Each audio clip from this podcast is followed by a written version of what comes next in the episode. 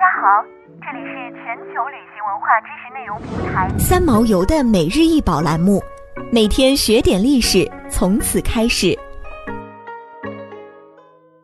宗周钟又名胡钟，为西周厉王制造的祭祖乐器，也是存世最重要的天子乐器，高六十五点六厘米，重三十四点九公斤，一共有铭文一百二十三字。记载厉王征服南方诸小国的故事，是商周两朝俑钟单件铭文之最。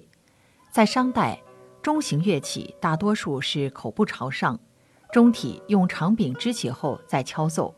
从西周开始，渐渐改为钟口朝下，钟柄加环悬挂而奏，成为惯见的俑钟形式。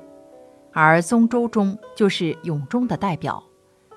宗周钟外形上最大的特征是钟身两面共装饰三十六枚高凸的长形乳钉纹，华丽醒目。此钟音质浑厚洪亮，有宗庙庄严的气概。在古人心目中，青铜器有两种基本功能或用途：一是纳内入，也就是盛装食物；另外一种是摄，也就是陈设。除此之外，青铜器还是王族贵族统治权力的象征，在商的基础上，西周时代贵族对其重视的程度进一步得到加强，这与不断严格礼乐制度是密切相关的。据传，周公治礼作乐，使青铜乐器也和青铜礼器一样，成为庙堂上不可或缺的陈设，而且青铜器上见或有文字，使得它可以补充和印证古史。是研究古史的珍贵资料，同时还可以起到校正古书的作用。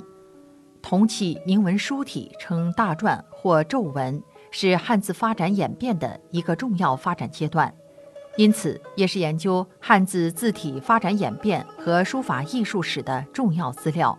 这件宗周钟上一共有铭文一百二十三字，铭文应该从钟身正中开始读起，接着左下角。再转至背面右下角，全篇约一百二十三字。这是商周单件中铭文最长的乐器。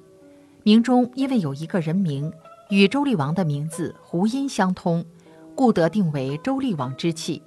铭文大意是：厉王时有南方的蒲国大胆来犯周土，厉王便效法他的祖先文王、武王，努力巩固疆土，挥军攻敌。直追到蒲国都城，蒲军只好派使者来迎，表示臣服。同时，南方及东方的二十六个邦国代表也随同朝见。厉王感激天地及百神保佑，特作此宗周宝钟，并祈求先王们降赐子孙福寿，安保四方太平。想要鉴赏国宝高清大图，欢迎下载三毛游 App，更多宝贝等着您。